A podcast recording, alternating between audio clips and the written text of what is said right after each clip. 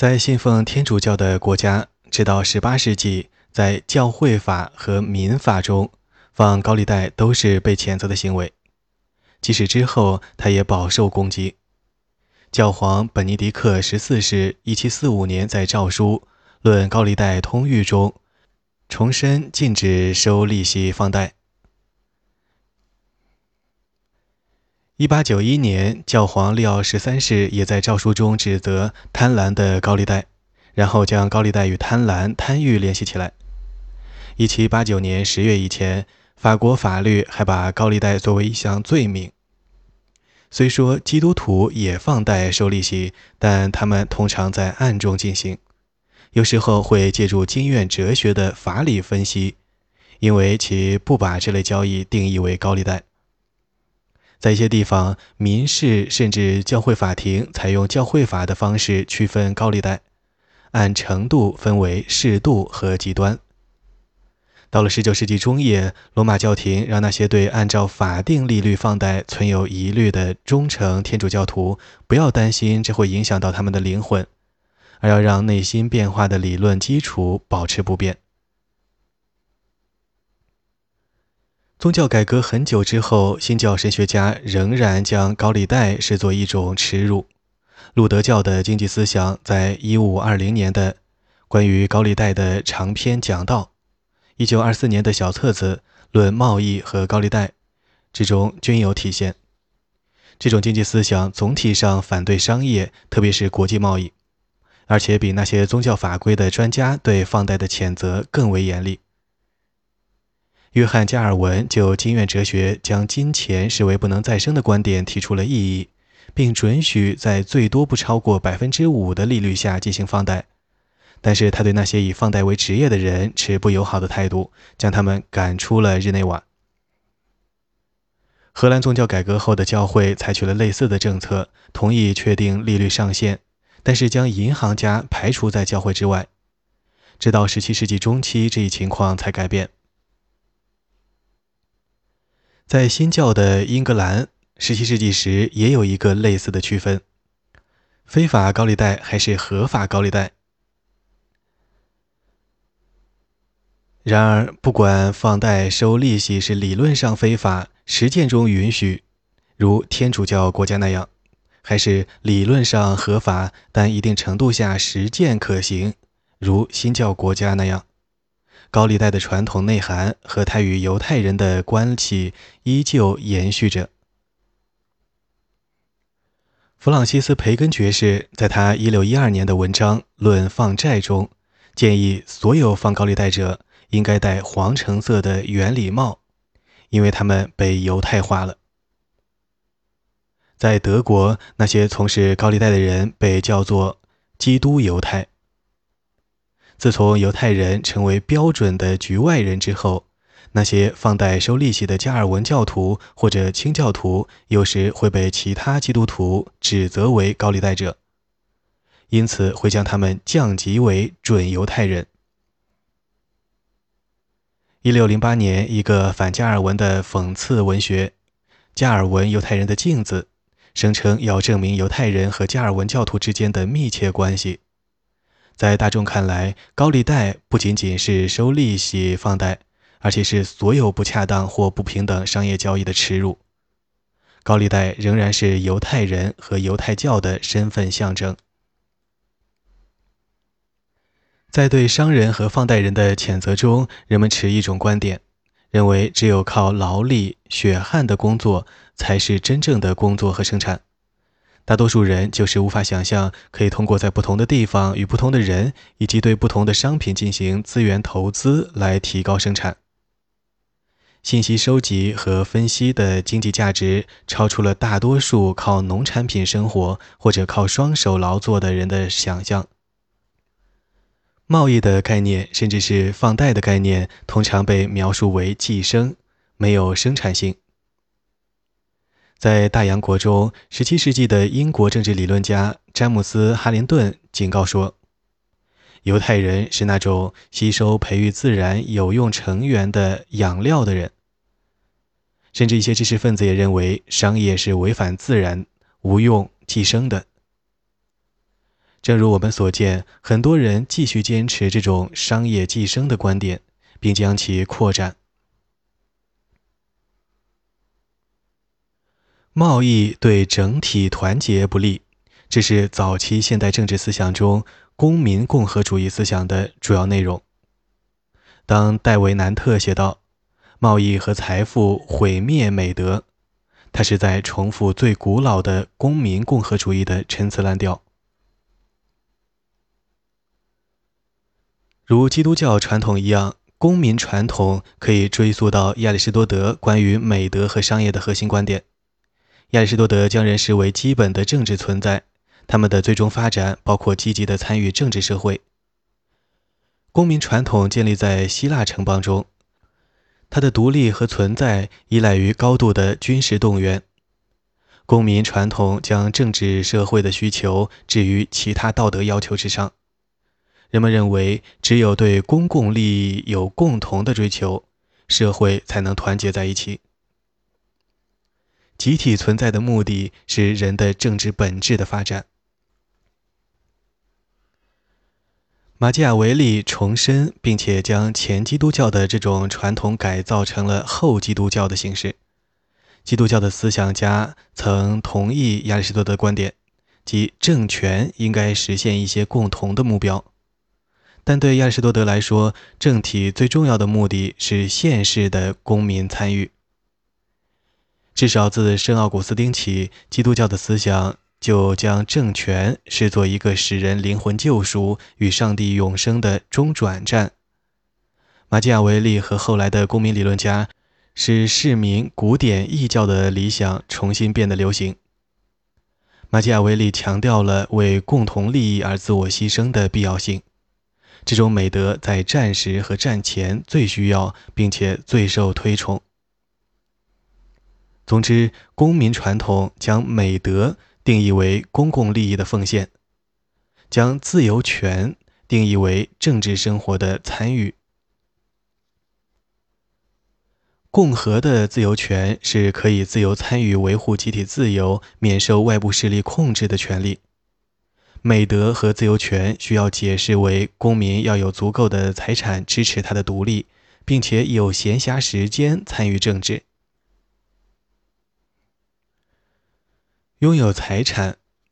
多数公民理论家指的是土地，这是成为公民的前提，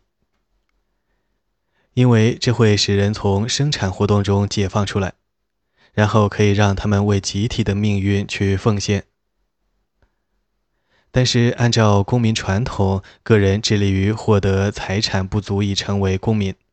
从亚里士多德到美国内战前，南方的奴隶制捍卫者。公民传统的理论家认为，公民身份仅限为那些能够自由将精力投入生产活动中去的人。十七、十八世纪的公民共和主义充满着斯巴达式的意味。古代希腊城邦的社会机构促成了一种力求在战争中自我牺牲的生活方式。斯巴达的形象与当时的历史现实情况不那么符合，它是一种集体军事的生活方式，它的经济建立在平均分配土地、避免商业和工业，以及培养人们服从和勇气这两种美德的教育之上。城市的建造归功于莱克尔加斯，公元前九世纪的立法者，他取缔了奢侈赚钱。甚至是货币的使用。斯巴达作为政权的神圣形象存在，代表着献身于保卫城邦的事业。它与平等、艰苦、反对商业和赚钱联系在一起。如果说鬼怪纠缠着那些将商业看作罪恶、贪婪的基督教理论家，那么，坚信公民传统的人则被腐败和自私自利所纠缠。腐败是一个导致集体分化的条件，要么通过内部分解的方式，要么通过外在征服的方式。当那些应该投身于公共美德的人自己选择或者被环境所迫去追求个人物质利益的时候，腐败就会产生。腐败削弱了公民对共同利益的认同感，导致政治机构的腐朽。詹姆斯·哈林顿，17世纪的英国公民共和主义者，重申了对商业的不信任。观察说销售的文化，他将其称为犹太的幽默，说销售的文化会破坏集体。尽管如此，一些与哈林顿同时代的英国人和荷兰人，如早先重伤的佛罗伦萨市民人文主义者，得出了一个截然不同的结论：商业中得到的财富和经济繁荣会巩固集体，而不是腐蚀它。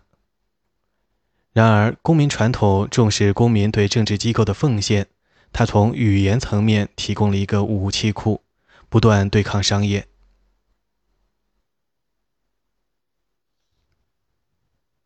民法学传统与基督教传统、公民传统同时出现，有时又与他们相互交织。民法学也是传统的经典，是民法典的具体体现。这是一部六世纪由查士丁尼主持编纂的文献。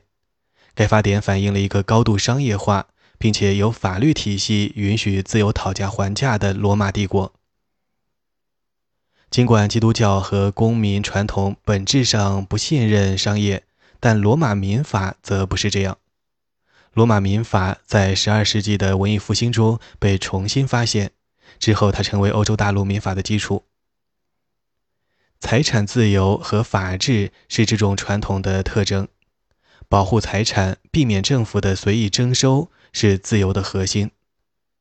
与强调参与政府机构的自由权不同，它重视从政府中解放、有法律保障的自由。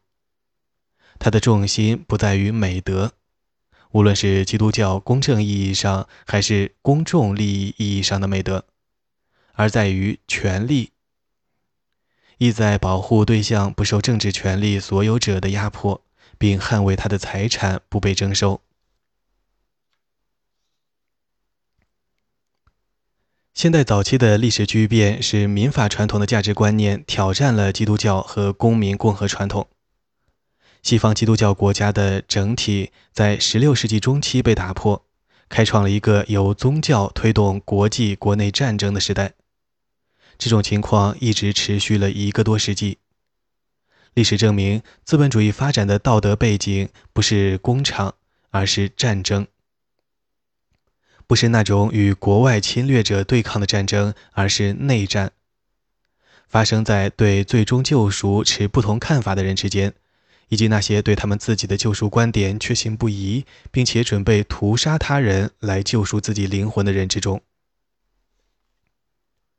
在这种背景下，知识分子为自己设定了发展政治和社会理论的目标。这种理论要能让那些完全不同的美好和神圣生活的理想共存，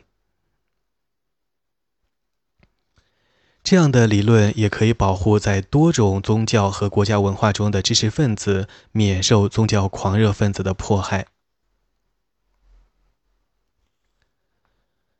教会曾经成功的利用政治力量去压迫、镇压、压制与宗教权威对立的人。但在宗教改革中，新教徒提出了一些论据，这些论据打破了天主教文化权威的垄断，而且西方信奉基督教的国家分化成了多个阵营，很快便出现了新教教会和其他不同派别，他们不仅对抗天主教会，而且相互对抗。然而，真正让托马斯·霍布斯和很多有影响力的人开始重新思考宗教与政治的关系的，是宗教战争和宗教迫害。只要宗教派别一直将国家看成一个加强信仰的恰当工具，基于宗教的内战就有可能出现。只要国家给予自身合法权利去引导他的公民走向一个共同的目标和美好生活，国家就会遭受宗教内战的折磨。不管17世纪最伟大的政治思想家之间有多么大不同，如雨果·格劳秀斯、霍布斯、约翰·洛克、斯宾诺莎，他们都同意维护和平、提高人类幸福这一策略。他们会通过指出神学差异的缺陷来打击宗教狂热。正是基于这些差异，基督徒们会相互残害。众所周知，如果人们为了获得永恒救赎去迫害、杀害和被杀害，那么救赎就成了问题，必须要得到缓解。首先要坚持不需要从神学上精确地区分新教和天主教，区分新教中的不同派别，甚至是区分犹太教和基督教。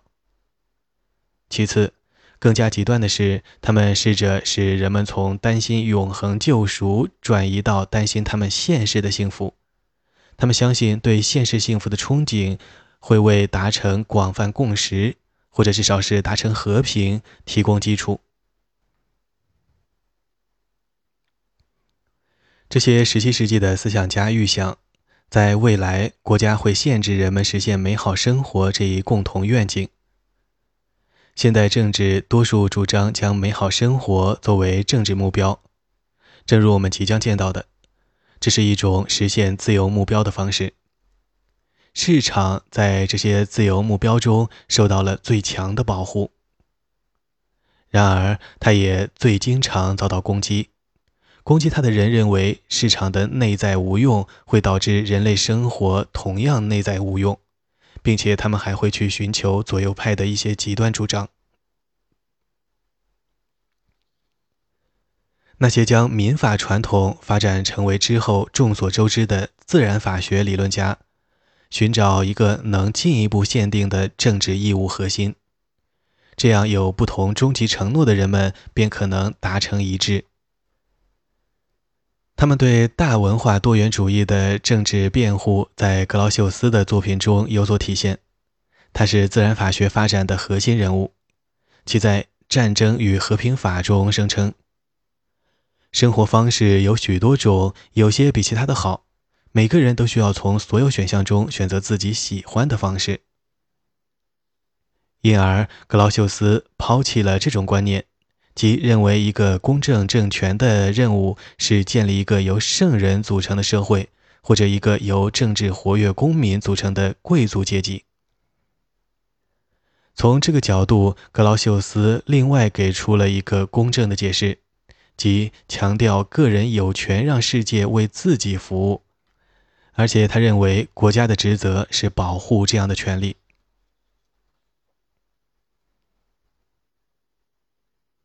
尽管格劳秀斯最先稍微暗示了这些主题，但是托马斯·霍布斯在他1651年的《利维坦》中做出了最尖锐、最清晰的表达。他试图通过证明基督教信仰基础的不稳定，消除人们对永恒谴责的担忧，以此来摧毁宗教对政治统治的要求。因此，人们可以将注意力更多地转到此时此地，而不是想着来世灵魂会如何。霍布斯也嘲笑公民共和主义的传统，因为公民共和主义的传统强调勇敢、服从命令、勇猛战斗等美德，而这些会威胁和平相处。而且，公民共和主义传统。对政治参与的高度评价，让人们相信，只有基于直接政治参与的政权才是公正的，所以这鼓励了他们发起叛乱、发动内战。对于虔诚教徒的宗教生活，或者那些负责斗争、命令、管理的人的政治生活，霍布斯勾画了另外一个美好生活的愿景，有一套自己的价值观。尽管教科书上只强调霍布斯的自我保护观点，但在利维坦中，美好生活的愿景更丰富一些。这个愿景是现实的，而不是宗教的来世。他试图建造的世俗世界，不是由勇士和领导者组成的，而是由生活平和的个人、繁荣和知识进步组成的。根据利维坦，霍布斯认为，国家的目的是保证人们的安全。但是，这里安全并不仅仅是简单的自我保护，还包括所有其他生活上的满足。这种满足通过合法劳动创造，不危害集体，每个人都应该去追寻。那些满足包括物质上幸福的因素，也包括去追求恒久快乐的方法，精神上的满足。霍布斯知道他在做转换价值的判断，这其中涉及性格特征的重新定义。那些在基督教传统中被定义为美德的东西，如虔诚和信任。被描绘成了迷信和轻信。